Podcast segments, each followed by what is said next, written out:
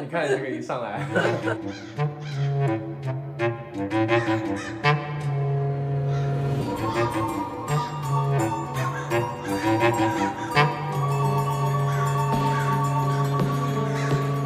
大家好，我们是斑马兵站，嗯、我是舒静，我是珍珍，啊，我们今天又开始一起新的播客，嗯，今天呢，我们有一个新的朋友加入我们这期的播客，马友。马友是我们的马友，好，请他自我介绍一下。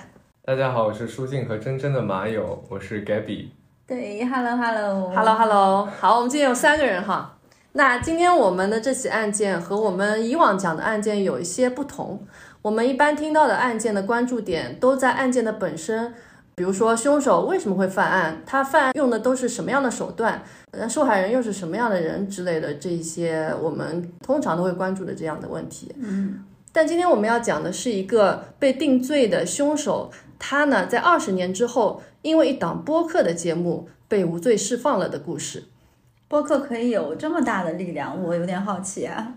对，那能收听我们的播客的听众，我想大家肯定都是真实罪案迷了。粉丝，嗯，对，都是真实罪案的粉丝。那我们也一样，就是因为非常喜欢真实案件，呃，所以才想自己来做这样的一档播客的。那我先介绍一下，就是真实案件 （True Crime） 这样的播客类型，其实在美国呢是非常受欢迎的一个流行文化的类型，各种各样的 True Crime 的播客节目、纪录片层出不穷。这一切的起源呢，其实是在二零一四年左右。这是一档由 Sarah Koenig 主导的播客，名叫 Serial，中文翻译呢就是连续。呃，这档播客的走红来开始的。这档播客当时引发了大量的网友关注。这个播客仅仅在二零一四年就获得了超过四千万的下载量，到现在呢已经超过三亿次了。这真的是很高很高的一个收听量了。就是他做的第一年就获得了几千万的受众。对，是的，当时其实引起了非常大的一个网络的反响哈。嗯，呃，这个播客在 iTunes 的播客排行榜上也停留了数周。这档节目还获得了皮博迪奖，这个奖是美国广播电视文化成就奖，是全球广播电视媒体界的历史最悠久又最具权威的一个奖项。一档播客赢得了这样的奖项，那可以说是相当厉害了。嗯，太厉害了。嗯，这个播客的第一季的节目就是我们今天要讲的案件。这起案件呢，就是一名十八岁的韩裔少女李海敏的谋杀案。嗯，好，那现在我们就正式开启我们的这起案件。在九十年代的 Baltimore 这个地方是美国犯罪最为猖獗的城市之一。在一九九九年的二月九日，Baltimore 的警局接到了一个男人的电话，他说他发现了一具尸体。发现的这个地方坐落在城市的西北郊区的一个小山上，这个地方呢叫做 Leaking Park，中文就是里肯公园。那这个男人我们之后就叫做他 A。出于隐私保护的目的，警方呢在调查报告中并没有提到他的名字。A 当时对警察说：“他说他那天呢，他在家里面冰箱里面拿了一罐六百五十毫升的百威啤酒，他拿着啤酒呢，边开车就边喝着去上班了。然后他开着开着，他突然想上厕所，他就把车停在了路边，走进了树林里面，他去就准备尿尿哈。正当他准备去尿尿的时候呢，他突然看到了。”这尿尿有点好笑，听起来。正当他准备去树林里面去呃小便的时候，他突然看到地上呢有一团像是女人头发的东西，接着他就看到了一双脚，所以他后来就赶紧就是打电话报了警。对他当时应该也吓得不行吧？对，吓得尿不出来了。去上厕所，开车然后看到一个开着开着尸体，对，可能是也不要再尿尿了。对，在发现尸体的地方，其实距离马路有一百二十英尺左右的距离，换算成米大概是三十九米。那这个死者后来就被证实为是十八岁的韩裔高中生李海敏。嗯，他其实早在一九九九年的一月十三日这一天，被他的家人就报告失踪了。所以他失踪其实有一段时间了。对，其实他失踪了已经有将近一个月的时间了。嗯，当天呢，他大概在两点左右放学后，他本来应该开着他的灰色日产汽车去接他在幼儿园的侄子。之后呢，他还要去当地的一个叫做 Lens Crafter 的地方打工。这个地方呢是一家眼镜店。但是呢，他却最终都没有出现在这两个地方，也没有回家。那经过尸检，警方很快确定李海敏是死于谋杀的，他的死因呢是被勒死的，而且这个公园实际上是当地的一个热门的抛尸地。热门的抛尸地啊，对，因为其实啊，Baltimore 这个地方其实是很乱的，我后面也会说到的。这个公园曾经发现过多达二十具尸体，那李海敏就是第二十具。啊，嗯，就刚刚说啊，其实 Baltimore 当年在八九十年代是一个非常混乱的地方。不知道大家有没有听说过美剧《The Wire》，就是《火线》，是 HBO 拍的一个剧。那可能年纪小一点的听众都没有听说过，因为这部剧也是是好像是九十年代拍摄的一个剧啊。看来我们都是年纪小一点。对对对对。然后这个剧其实当时就拍摄 Baltimore 这个地方很写实的一个现实，就是各种黑帮混杂，黑人和白人的冲突非常剧烈，而且呢还有吸毒卖淫这样的事情，就是发生在这个城市的各个地方。呃，城市里面的有些区域对于普通人来说都是禁区，就是甚至是去到那里就可能会有生命危险，非常乱。这是在美国哪个州啊？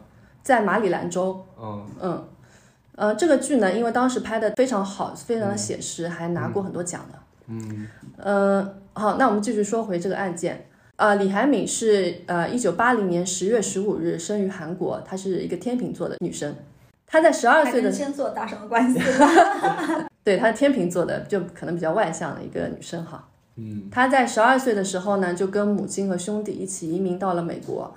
但他的父亲其实当时是反对移民的，所以他父亲一个人留在了韩国。他基本上就是他父亲哈，基本上切断了与家人的所有的联系。那也很奇怪，就是可以把自己的老婆孩子让他们出去移民，自己一个人在韩国也蛮奇怪的。就我猜，可能当年确实韩国很多男的哈，他们是比较大男子主义的，可能自己在韩国打拼生计，然后让。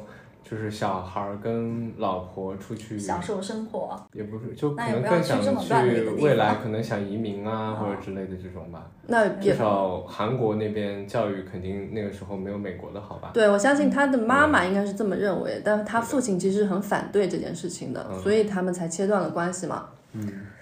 所以，一九九九年呢，十八岁的李海敏，当时呢，他是在一个叫做 Woodlawn High School 读书的，他是其实高中三年级那个时候。那他呢，就刚刚说了，可能是天秤座的关系哈，和刻板印象中的含义呃不是很一样。他非常善于社交，老师和同学们评价他是一个非常热情的人，并且呢，他还非常擅长体育。他是学校里面曲棍球队的一个重要成员，他还是摔跤队的经理人。所以是运动神经很发达的一个女生。嗯，那刚刚还提到她还在这家叫做 Lens Crafter 的这家眼镜店里面做兼职。她其实也这个也不仅仅是一个兼职，她也非常喜欢这个工作。她的梦想呢，未来能成为一名眼镜商。但和在社交方面的外向不同，在家中，李海敏的妈妈对她非常严厉，并且传统的韩裔家庭的氛围和她从十二岁开始接触的美国文化有非常大的冲突。所以他同学都说，他从来不会把自己的朋友带回家里面，在学校里面也从来不提起自己的家庭生活。呃，这对他来说啊，这两者好像就是两个世界。那除此之外，她还是一个很乐观又外向的一个普通的女孩。嗯嗯。最开始的时候呢，警方曾经考虑过这起案件和另外一名同样是 Woodlawn 这个地区的十八岁女孩，名叫 Jada Lambert 的凶杀案有关联。这个女孩发生了什么事情啊？这个女孩的尸体在一年前也是在荒野中被发现的，她的死因也是被勒死。但是呢，两周后的一通匿名电话让警方的调查很快就调转了方向。这通匿名电话在警方记录里面显示，是一个大概在十九到二十五岁之间的这样的一个亚裔男性打来的。他声称说：“你们，也就是警方，应该将办案的方向转到李海敏的前男友身上。”也就是说，他认为。我们今天的嫌疑犯主角 Anan Said 才是杀死李海敏的凶手。好，所以这个 Anan 就是呃李海敏的前男友。对啊，所以警察之前是觉得李海敏的死和之前的一个十八岁女孩的死是有关联的，可能是个连环杀人案。嗯，但是有一个十八到二十五岁的韩裔男性跟跟警方打电话说，他可能不是一个连环杀人案。李海敏的案件你更应该 focus 在。她的前男友身上。对，那她知道点什么吗？嗯，所以我后面就会介绍哈，为什么警方会主要后来就把着重的这个调查方向转移到这个前男友的身上。嗯好，那我们先来介绍一下这个前男友阿浪他的一个情况。阿浪呢，他是出生于一九八一年五月二十一日，他是一个双子座。嗯他和李海敏是高中的同学，但是呢，他比李海敏小一岁，姐弟恋。对，姐弟恋。对，一岁就是姐弟恋了。那是的吧？当然是啊，在高中还是挺不寻常的吧？哦，就学长学姐和和学弟的的关。系，对对对。可能在那个年代会更不寻常一点。现在，现在好多了吧？现在都是弟弟都喜欢姐姐了。那我们后面说到他们俩的恋爱关系其实是更不寻常的。嗯，嗯听我说哈。那他们的高中其实是一个非常多元的学校，学生很多都是来自于不同的民族。比如说我们刚刚说李海敏呢，他是韩裔的，然后这个阿浪他是巴基斯坦裔的。阿浪呢，他在学校当时也算是个风云人物。虽然他是巴基斯坦裔啊，他是伊斯兰教啊、他是信伊斯兰教的，但是他和一般我们印象中的就是伊斯兰教国家出来的男生不太一样，他的运动能力很强，他是高中的橄榄球队的队员，而且他长得挺帅的，他也不是那种缠头巾啊这样子的一个我们印象中的这样穆斯林的一个形象。而且呢，在他们毕业前的 prom night 的活动里面，阿浪还拿到了当晚的 prom king，也就是这个舞会上李海敏看上了他。那我们这里解释一下什么是这个 prom night。这个东西呢，就是美国的高中或者大学在最后一个学年举办的一个正式的舞会，学生们呢都会盛装出席，男生会邀请他们喜欢的女生作为他们的舞伴。由于这个舞会的意义其实对高中生是非常意义重大的，即使是一些平日里面不爱跳舞的学生也都会参加的。然后活动当天会票选出 prom king 和 queen，类似于就是最受欢迎的男孩儿女孩儿这样的意思哈。嗯，那其实虽然当天晚上其实阿浪邀请的舞伴并不是呃李海敏，但是他们就是在当天晚上就是认识了，然后又看对眼了。嗯后来呢，两个人就开始交往了。一开始就像是一般的青少年恋情那样，他们两个打得火热。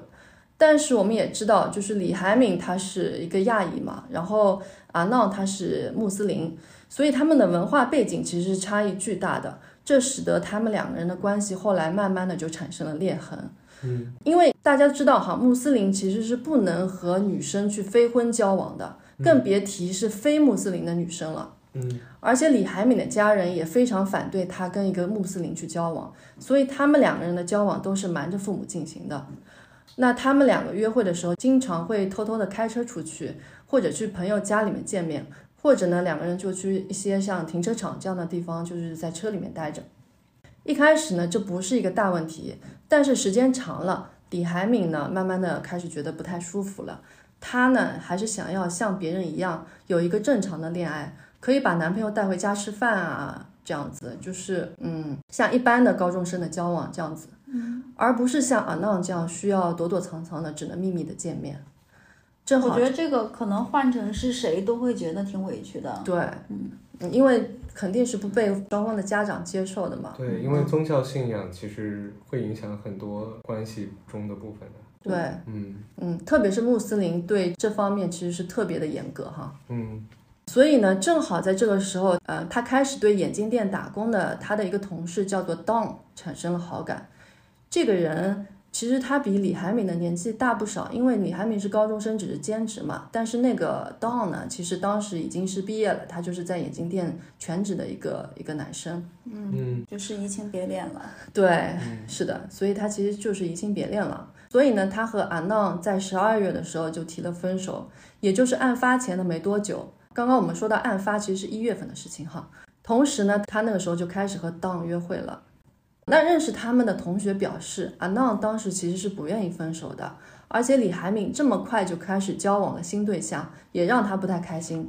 那这让警方看来他是有谋杀动机的，所以警方当时就开始重点调查阿浪了。他们通过 AT&T 美国的一个通讯公司，类似我们中国的像移动、联通这样的一个通讯公司哈，嗯，去调取了阿浪案发当天的通话记录和通话所在的位置。那当天的手机通话记录将警方引向了他的两个朋友 Jay Wilds 和 Jenny Pasatiri。Jenny 告诉警方，她当天白天和 Jay 在一起大概三个小时。当天晚些的时候呢，她接到了一个 Jay 打来的电话，Jay 告诉她说，阿浪和她说他在小镇里的百思买的商场停车场里面把李海敏给勒死了，然后呢，把李海敏放在了他自己的车的后备箱里面。啊，所以其实是啊，浪已经跟 J 坦白说是他杀了李海命，并且把他放在车子里了。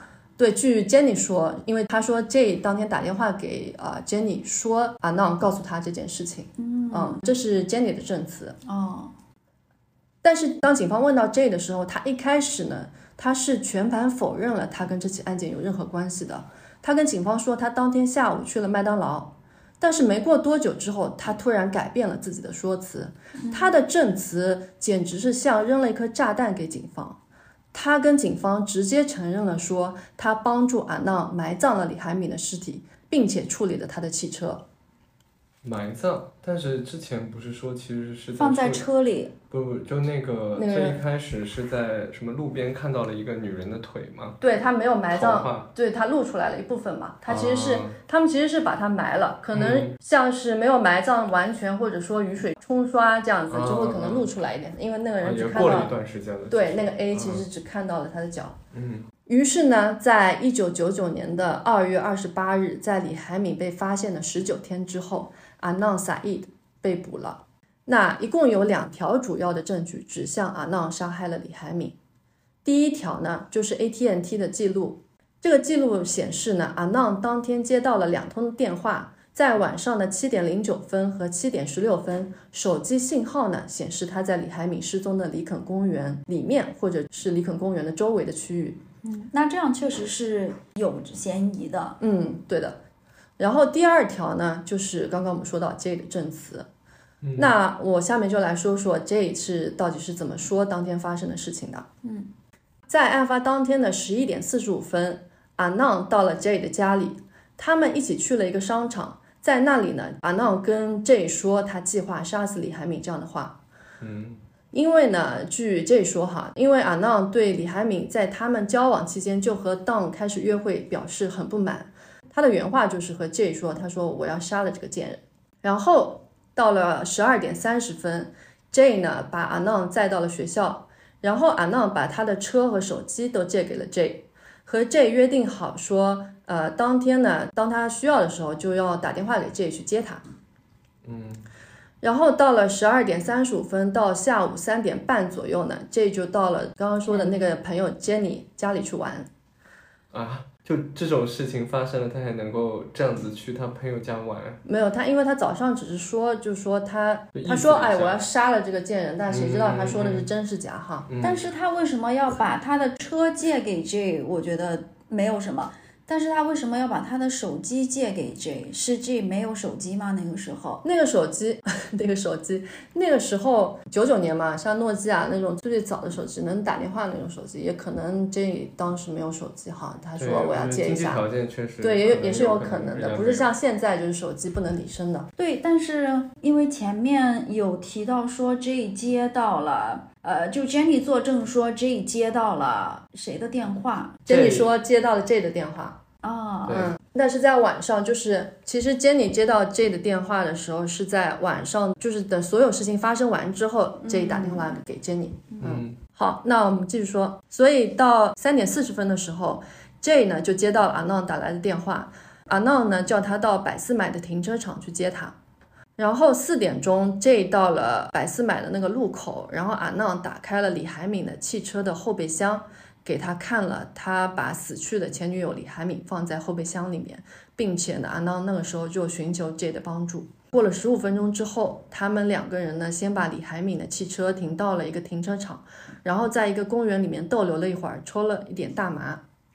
之后呢，在四点半到晚上六点四十五左右，阿浪就到学校里面参加训练。前面说他不是在橄榄球队训练嘛，嗯嗯，然后呢，七点左右的时候，J 呢又去接了阿浪，他们呢先去麦当劳吃了饭。七点半左右，他们去停车场取了李海敏的车，并把车开到了我们刚刚说的那个抛尸地里肯公园。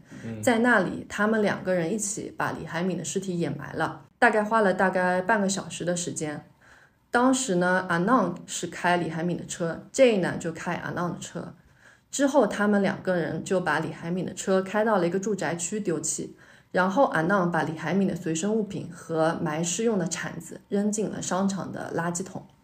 所以刚刚就说到，当天晚上，J 打电话给 Jenny，和他说了阿浪杀害了李海敏，并把他掩埋了。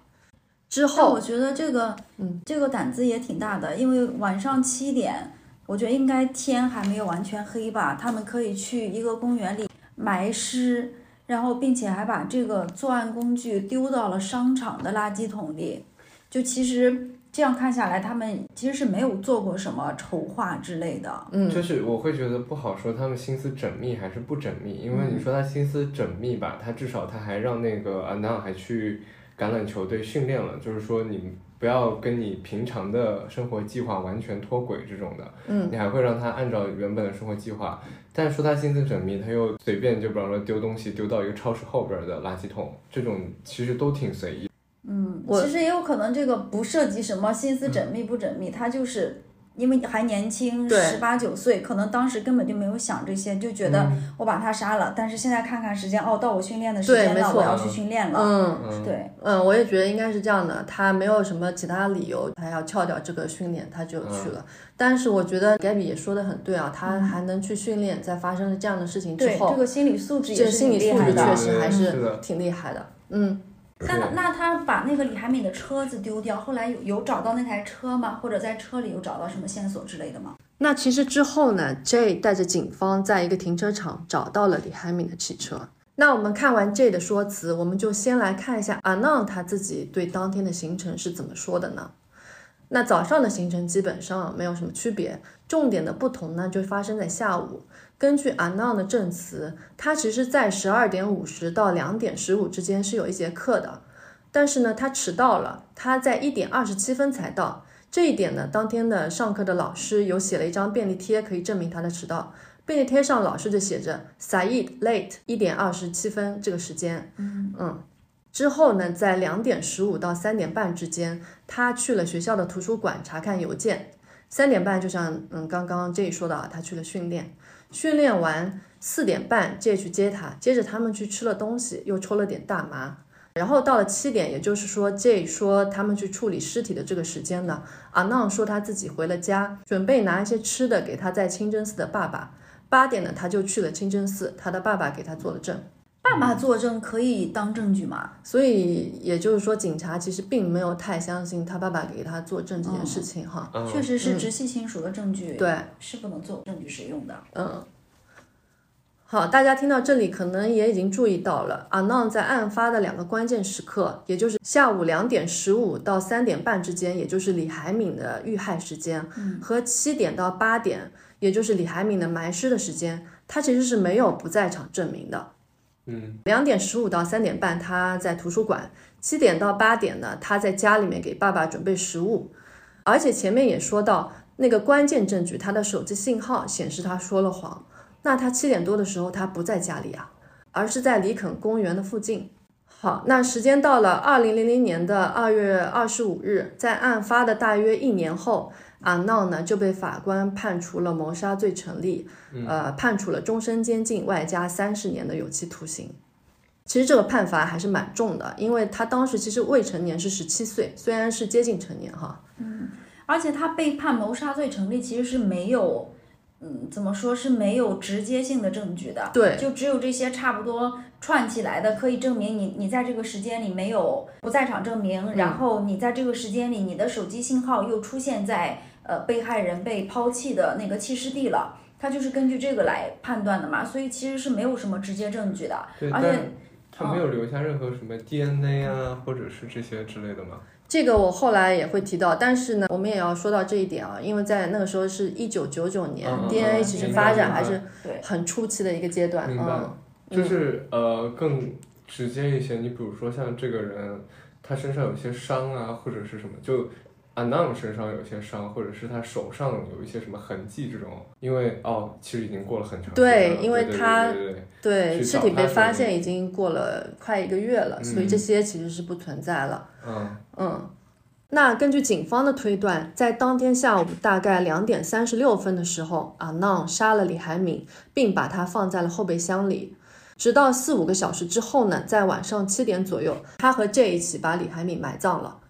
法庭的审判大概花了六个星期左右的时间，但是陪审团的裁决只花了两个小时，就一致裁决了阿浪是有罪的。虽然上面的证据显示阿浪显得相当的可疑哈，但是就像珍珍刚才说的，这两条证据都不是直接的证据，都属于间接证据。嗯，当年的审判在相当的程度上依赖于阿浪的这个朋友 J 的证词。嗯那为什么警方没有拿出更确凿的证据呢？因为当然，警方其实确实找了，但是呢，警方没有找到。警方其实收集了 J 和阿闹的指纹，在李海敏的身上以及他的车里面都没有找到他们两个人的指纹，而且更奇怪的是，在李海敏车的后备箱里面也没有找到任何曾经有人被放在这里面的痕迹。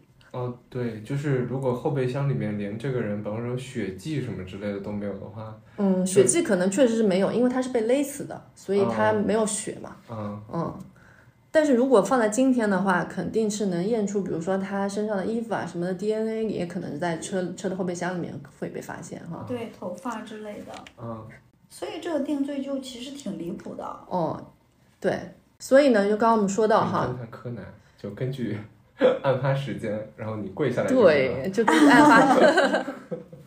所以呢，就是其实受限于当时的刑侦技术，在李海敏身上采集到的证据都没有去做这个 DNA 的检验。那被定罪之后，阿浪呢，其实从头到尾都坚持自己是无罪的，他也尝试着去提起上诉。嗯在二零零三年，他就第一次尝试了上诉，但是这一次的上诉被驳回了，理由呢是没有足够的证据证明，呃，需要重审这一起案件。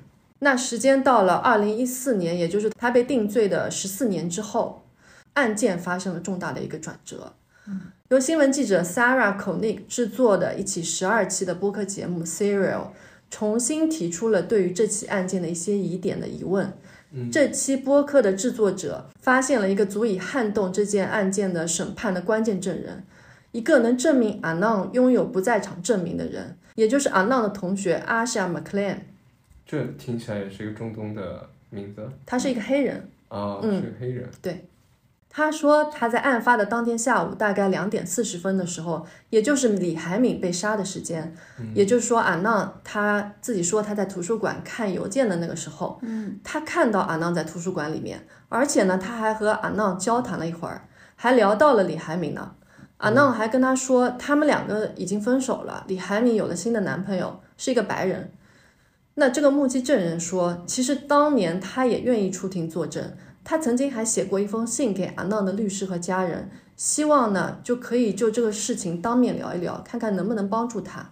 嗯但是当年阿浪的律师 Maria 没有联系他。这个律师 Maria 可能确实有点问题哦，因为他就在代理阿浪这个案件的一年之后，也就是二零零一年，因为受到多个客户的投诉，他被吊销了律师执照。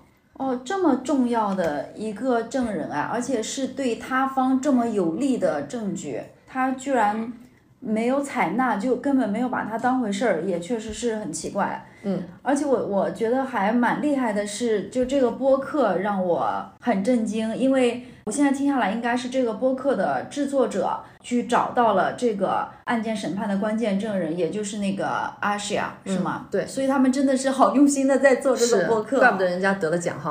对。怪不得人家有三亿的下载量。没关系，我们有三十个粉丝。会有，现在有三十一个，呃，希望等到这期播客上线之后，我们能更多一点哈。对，我们也只是还差两亿多嘛。好，那话说回来哈，这期播客其实还找到了另外两个说明阿浪有可能是被冤枉的证据。嗯第一个，播客里面质疑了当时警方的另外一个关键证据，也就是 AT&T 的电话信号。嗯这个也是就是呃把阿浪定罪的一个非常关键的证据哈。嗯嗯当时呢，其实，在 AT&T 的传真给 Baltimore 警方的记录里面显示，AT&T 表示，其实只有拨打出去电话的位置状态是可靠的证据，任何打进来的来电都不能被视为可靠的位置信息。那阿浪的律师就是现在的律师 C. Justin Brown 提出，该公司的这个免责声明本来就应该禁止检察官使用这些记录作为证据，因为阿浪的那两个电话其实是打进来电话，不是他打出去的电话。哦，嗯所以这个位置可能根据这个 AT&T 的免责声明来看，它这个位置其实它是自己都不能保证自己这个位置是可靠的。对，是的，嗯然后第二点，当年在被害者李海敏身上搜集到的 DNA 证据，从来也没有和阿浪的 DNA 去做过匹配检查，因为那个时候确实可能一个呢，检察官觉得没有必要了，因为他觉得另外两条证据已经能能把他定罪了，另外呢，当时的技术也比较受限哈。但是其实到了二零一四年，其实是完全可以再去做一次检查的。嗯，现在听下来就像是就是警方急于破案。嗯，对，先不说他是不是替罪羊，嗯，但是就有一种警方急于破案，然后想赶紧找到一个人能合理的把这个罪名按在他头上。没错，嗯。嗯。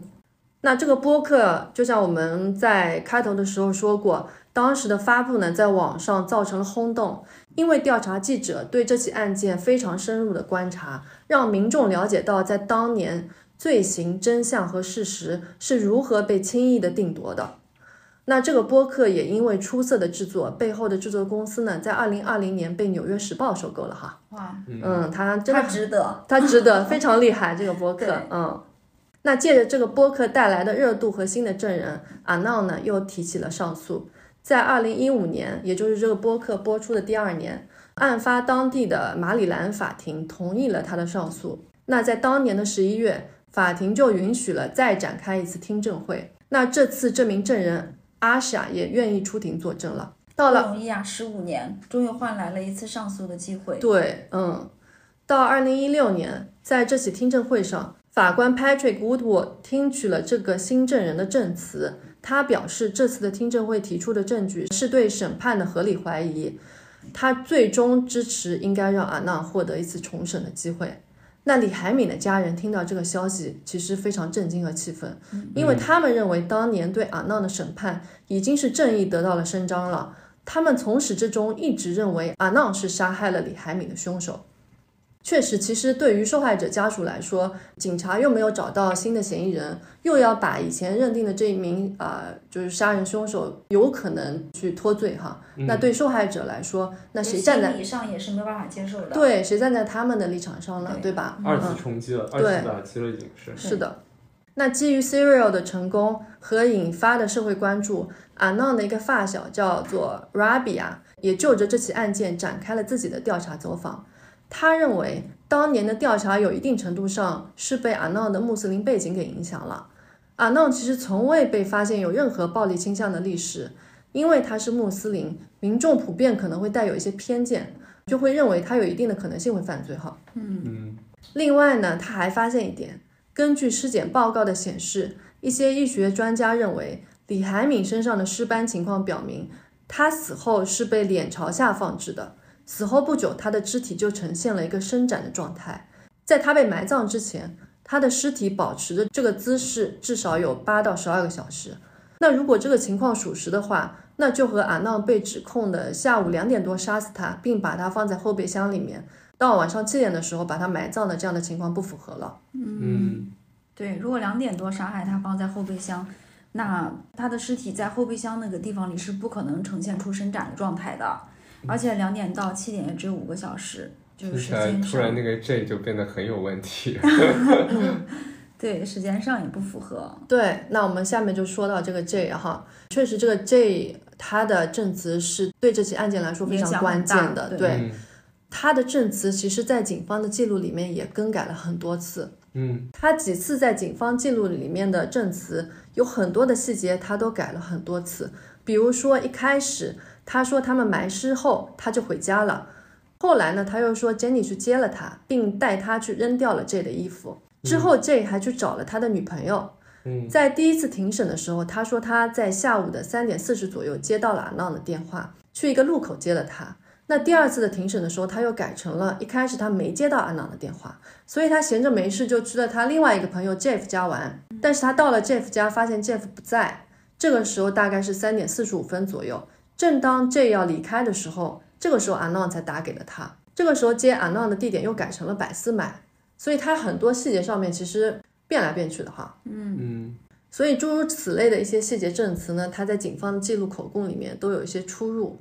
那后来他因为成为警方的污点证人，所以只被判了缓刑，他没有坐牢。哦，所以这个也解释了为什么前面呃 Anam 被判了三十年的有期徒刑，但是是没有提到他的任何对讲他的是的对，嗯，那时间到了二零一八年，马里兰法院再次对这起案件收集到的新证据举办了一次听证会。听证会裁定，阿浪当年的判决没有经过足够有效的法律建议，也就是说，当年阿浪的律师没有很好的利用现有的证据为阿浪辩护，所以呢，这一次的听证会支持了阿浪重审的决议。那到了二零一九年，马里兰最高法院重新评审了2018年听证会的材料，在四比三的比分下，得出的结论是阿浪的律师当年虽然有很多问题，没有很好的去为他辩护，但这并不能说明因为这个原因导致了当年的判决存在偏见，所以最高法院的结论是不批准将此案进行重审，所以又推翻了哈。那其实这听上去有点奇怪哈，是啊，但是我理解法院这样的说法，是因为就是当年虽然说可能证据是不足，但是是因为律师没有提出这些证据，但是呢，基于那些证据，陪审团做的这个判决其实没有存在偏见的。对，就法院陪审团其实是基于他们所见所对看，然后能够知道的那些信息去做的审判。对就陪审团的公正性是还是对，没错的，嗯，所以他的这个这个不批准是基于这个哈。嗯对，但是呃，他基于这个我觉得没有问题，但是后面出现的这些证据或者是证人能这么直接的证明他其实是有在这个时间里是有不在场证明的。但基于这些新的证人证据还不对这个案件进行重审的话，我还是觉得会有失偏颇。没关系，后面我们会迎来一个就是比较痛快的一个判决哈。来吧，啊，听我细说。后来呢，在同年呢，一部 HBO 拍的电视剧名叫《The Case Against Anan Said》，啊，中文就叫 Anan Said 的案件始末哈，又披露了一项新的证据。应 Anan 的律师的要求，他们对李海敏身上的衣物收集到的 DNA 样本里面呢，在他的鞋子上发现了四个人的生物样本。那对比结果显示，这些生物样本均不属于 Anan。那这条证据呢，也间接说明了案发现场和尸体上都没有发现阿浪的 DNA，、所以没有直接证据证明他在案发现场哈。嗯嗯那接着时间到了二零二二年，也就是去年哈，因为 DNA 技术的发展和普及，大家也知道哈，近几年呢，因为 DNA 技术的发展，警方其实对很多年以前的那些冤假错案和未被侦破的这些悬案。那通过 DNA 的技术，很多都进行了重新的鉴定，所以呢，最近几年也有很多的悬案，因为 DNA 匹配，真正的抓到了犯人，比如说像我国的那个白银连环杀人案，哈，这个就是因为 DNA 所以抓到了他。对，哎，那我盲猜一下啊，有了这个 DNA 技术之后，这件事情会跟 J 其实是有关系的嘛？因为我觉得他有点可疑哎。太确凿了，就说我做了这件事情，所有的东西都感觉就是，就是我就是干了这件事情，就是他做了这件事情，就是我对，因跟他一起为我做了这件觉得。如果后面那个新的证人证词是真的的话，那就证明 J 的证词是肯定是有问题的，就是两个人的证词肯定有一个人是真的，一个是假的。对，那如果说后面的 A 是要的是呃叫啥呀？阿傻，阿莎，如果说阿莎的是真的的话，那就证明 J 是有在做假证的。那他为什么要做伪证？所以我觉得会不会其实是跟他会有点关系的？嗯，呃，跟他没有关系。哦，你听我继续说哈。虽然我我刚刚说的 DNA 鉴定的发展，嗯，破了很多冤假错案，但是可惜的是，在这起案件上，嗯，其实 DNA 最终什么也没有检测出来。嗯，他就只能证明是没有啊，那对的。是的，嗯，嗯但是呢，有个好处就是因为 DNA 技术的发展，然后呢，检察官认为应该对这起案件也重新进行官方的一个 DNA 的鉴定。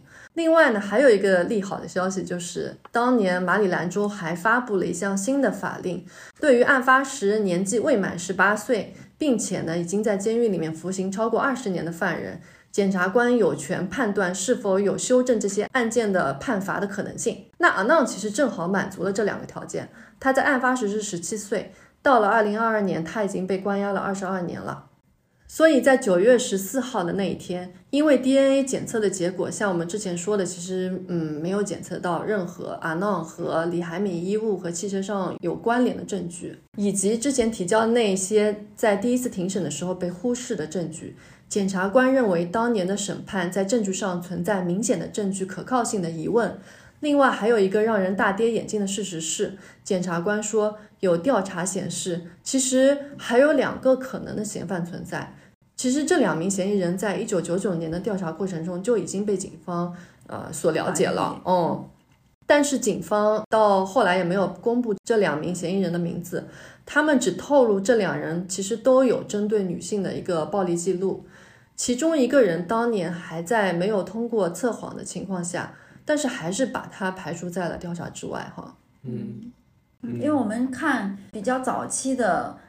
案子就还没有这些 DNA 啊等很多技术的时候，其实警方在调查嫌犯的时候，大部分都是会把就是嫌犯对象锁定在之前有过犯罪记录的这个里面。对，所以我觉得这应该是这两个人被怀疑的原因。嗯，然后以及我还是觉得，就像警方已经急于把这个案子，我觉得啊，他是急于把这个案子。破掉了，所以警方从警方里面他就已经认定了啊，那就是这个杀人凶手了。就那两个人，虽然有一名根本都没有通过测谎的这个测试，但是他还是把他排除在外了。对，因为他们其实抓到呢，就完成了 KPI 嘛。对，其实应该更更认真的调查一下的。对，所以呢，由于当时检察官没有把这两个人的一些关键证据去提交给阿浪的律师。于是检察官就请求法官撤销对阿浪的定罪。嗯，那终于到了这一天，九月十九号的这一天呢，连阿浪自己都没有想到，他终于等到了这个时刻，法官撤销了对于阿浪的定罪。在服刑二十二年之后，四十一岁的阿浪走出了监狱。这个时候，我也看了一些纪录片啊，所有的那些新闻媒体记者啊，都是对他就是狂拍照，然后 他也真的是笑着走出了监狱。但为什么突然就是撤销了对他的？因为证据不足嘛。因为本身他就是一个证据不足，都是间接证据的情况下把他给定罪的。然后后面 DNA 的技术成熟了之后，就用各种技术，不管去检测呃李海敏的尸体也好，还是检测曾经说藏李海敏尸体的那台车也好，其实都是没有任何那样的 DNA 的信息的。没错，对，所以其实。就等于过了这么多年后，用更高科技的技术，你还是没有办法证明他跟这个案件是有任何关系的。对，因为就像我们前面说的，阿浪的两条关键证据，一个是 AT&T 的那个证据，其实是最后被证明是不可靠的嘛。对。然后第二个呢，就是 J 他这一个证人的证词，那。他的证词也是改变了很多次，而且那如果只剩下这个证人的证词之后，那不是我们还有另外的新的那个跟他完全相反的那个阿莎的证词吗？那说明其实这两个人总有一个人是在说假话。那所以这样子的情况下，其实对阿闹的这个审判的证据其实是不足的哈。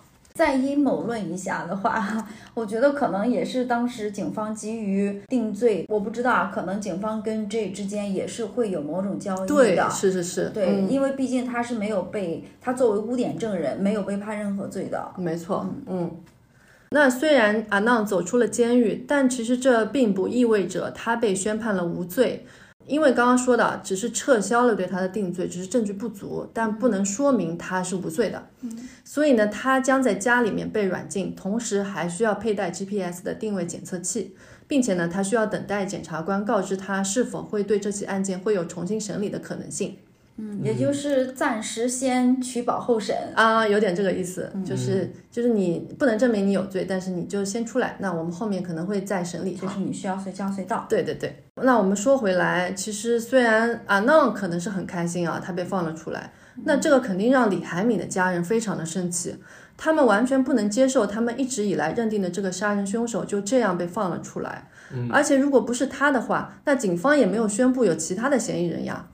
虽然前面说到那两个嫌疑人，那都是一九九九年的事情了。警方没有说在这一次就是把阿闹的罪名撤销之后，又宣布其他新的嫌疑人哈。而且呢，因为当时像是这个 Serial 这档播客，还有像 HBO 拍的这个纪录片等等，阿浪其实在网上获得了很多人的支持和同情，他当时成了一个名人。那我们真正的受害者是李海敏，只有他是死在了十八岁啊。二十二年过去了，没有人关心李海敏的死的正义到底有没有得到伸张。嗯。所以，呃，李海敏的家人就通过律师对法院提出了质疑，因为李海敏的哥哥他曾经要求 Baltimore 的巡回法院将九月十九号的聆讯推迟七天，这样可以就是让他能从加州赶到马里兰州去现场参加这个庭审，但是法官却拒绝了这个要求，法官只将开庭时间压后了三十分钟，让李海敏的哥哥可以用就是视频连线去出庭。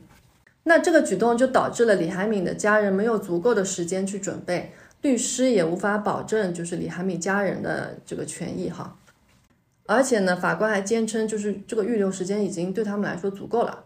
那李海敏的律师就批评说，那这个整个的司法制度对受害者的家属其实是非常的不公平的。嗯那我们最最新的消息就是在今年的三月二十八日，马里兰高级法院又恢复了对阿浪的定罪。这怎么感觉跟在玩儿一样？骗来骗去的。原因是因为在去年撤销罪名的这个听证会上，法院没有邀请李海敏的哥哥到现场，这一点侵犯了他作为被害人家属代表人的权益。所以法院呢会举办一场新的听证会，届时呢会邀请李海敏的哥哥到场。那这个决议颁布之后，阿闹呢有六十天的时间还是可以待在家里服刑的。那到目前为止，我们没有其他更新的消息了，我也不知道他到现在返回了监狱没有哈。哎，我现在真的觉得，哎，能不能干一点靠谱的事情，是吧？嗯，先是没有直接证据就定罪，然后再因为新的证人的出现，然后又就是又开始重新审理，让取保候审，然后再再因为呃，就是哥哥是要到法庭去当面出庭的，但是法庭觉得没问题，你就视频出庭就可以了。到最后又因为这个事情又侵犯了人家的权权益益，对，嗯要再去重审，我觉得真的是在搞着玩儿啊。嗯，而且当时是法庭觉得你可以视频出庭的是 OK 的，那现在既然你说这个视频出庭是不 OK 的，那法院是不是也要承担一点责任啊？对，就是这真的跟闹着玩一样我。记得好像就是这个巴尔的摩那个地方就是很乱，就在美国本身，其实整个州里面它就是好像美国那边最危险的地方哦，之一吧。对，真的很危险对，就是所以本身其实当地的司法体系，包括我觉得可能当时那些检察官啊、警察啊本身的公正性，都可能要打个问号在那里吧。嗯，因为对我刚就在搜，我说我感觉那个很耳熟，然后还去搜了一下，就是八月份的时候，他那个地方就有枪击案。对，那里真的非常乱，就是黑人和白人冲突是超级超级多的。对，所以可嗯能就像这种案件本身对于他们来说已经有点我瞎猜一下对我瞎猜一下，他们案件可能太多。就是这种类型的事件已经很多，然后本身其实韩裔在那个地方不是很受重视，你们有没有家族支撑这种的？对，嗯嗯，那听到这里呢，我们整个案件的经过就已经讲完了。我不知道呢，我们的听众觉得阿浪到底有没有罪呢？那到目前为止，法官的判决其实并不能证明阿浪是无罪的。那现在的证据能说明的是，没有足够的证据能证明阿浪有罪。那我觉得目前的证据看来呢，最大的疑点就是他的朋友 J Wild 的指认，并且其实有一点说不通的哈，他呢能带警察找到李海敏的车，对的，嗯，这个其实真的是我觉对，得那就证明他一定是知情的。对，我觉得他反而是那个一定是至少是个帮凶的人是确定的。嗯，是的。如果他们两个人跟案件没有关系的话，那他从何而来这样的指认的说法呢？并且他怎么会知道这辆车在哪里呢？对，嗯这个真的是说不通的。对，至少这证明了 J 肯定是跟这起案件是有关系的。对，但是他又因为他没有任何动机自己去杀害李海敏，他都不认识李海敏，所以这让他的好朋友阿娜的作案的可能性变得很大了。那他的证词其实总体来说还是挺合乎逻辑的。不过呢，也有人猜啊，是警方先找到了李海敏的车，然后呢又暗暗引导他找到了这辆车。但也有很多网友认为，他们两个人呢可能是一起作案的，只是 J 先行一步把阿闹给举报了，来换取自己作为污点证人来脱罪。嗯，很难说。对，很难说。但是我其实，嗯，我其实更倾向于是警方有可能已经先找到了李海敏的车子了，然后再去引导 J 去找到那辆车子，然后就是其实就是警方把这一切。都已经告诉 J 了，我我自己的倾向啊，然后 J 就会把这个东西，为什么他的证词会一直变来变去的？就是他要把这个东西串起来。嗯，因为我你让我想到什么了？我想到那个制造杀人犯。哦，对，制造杀人犯其实也是，嗯，我已经忘了他叫什么了。就是他，呃，智力也不是很高。他在庭审的时候，其实是一直被警察带着，对，带着他的思路在走的。嗯，所以我其实更倾向于是，可能警方为了去把这个罪名按下去，他已经找到了车，就是。万事俱备，但是又没有直接证据，所以他就是万事俱备，嗯，只欠一个可以把他定罪的一套说法了。嗯嗯，这也是为什么 J 会一直在改变自己的证词，可能是第一套证词跟后面的某些时间也好，事情也好是对不上的，嗯，所以他才会一直来改自己的证词。嗯，那如果照你这么说的话，那警察完全就是腐败警察了。而且也不是，就是在美国发生这样的案件，这种腐败警察也不是，对吧？是，这有太多可能性了。你说啊，以及那个匿名电话。对，匿名电话呢，我我猜测是李海敏的家人哈，因为是亚裔嘛，所以十九到二十五岁，嗯嗯，也也是有可能，因为可能李海敏的家人一直都不喜欢阿闹，因为他不是穆斯林嘛，他们也许就听到了一些风声，说啊，呃，那个阿闹之前有说过。说呃那个我要把这个贱人杀了之类的话，所以他们觉得啊你们应该去调查一下。我猜测这个电话是这样子来的哈。这个确实有点难说，但是这个案子真的就让我想到了那个制造杀人犯，蛮像的，对，就像制造杀人犯。不过我觉得制造杀人犯这个片子其实是带有偏向性，对，就是挺明显的导演自己的偏向的，就跟这个一样，你看下来之后。确实是有一点证据，你很难解释为什么会在那个嫌犯的身上。对对，但是就你看了之后，你觉得这件事情应该是跟他有关系的，但是也没有什么证据来对来证明，就真的还挺像的。嗯，那我觉得就像珍珍刚才说的，其实这起案件至少从二零一四年这档播客呃发布之后，确实偏向性是非常大的。我说说我自己的意见，我觉得阿闹和 J 和这起案件肯定还是，我觉得是脱不了关系的哈。也许如果警方带着 J 去找到那个车的话，那那那就没什么好说的。那如果就是是 J 自己知道李海敏的车是在哪里，就这一条线索的话，那在逻辑上来说，那他们两个人肯定是跟他的失踪是有关系的。嗯，那也许这起案件还包含了其他的嫌疑人。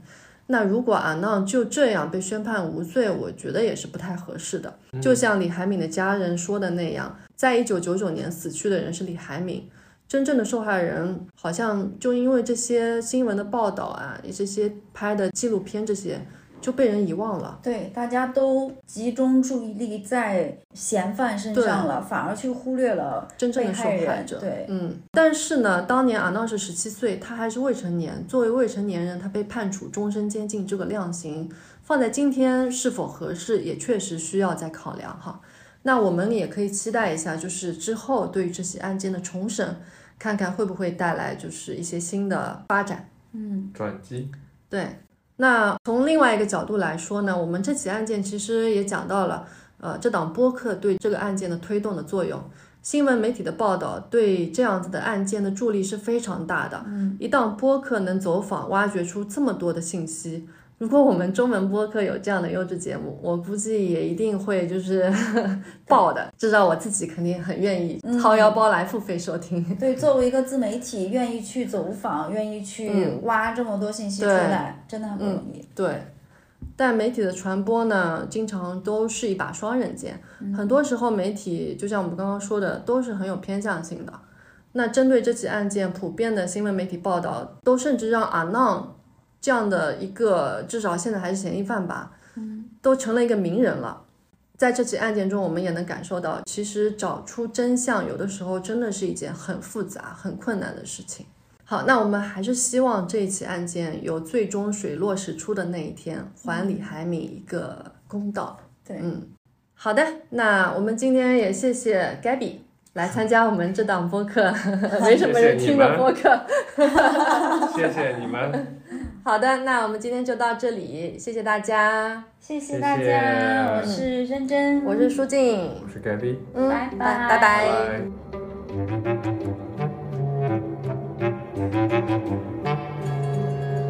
拜。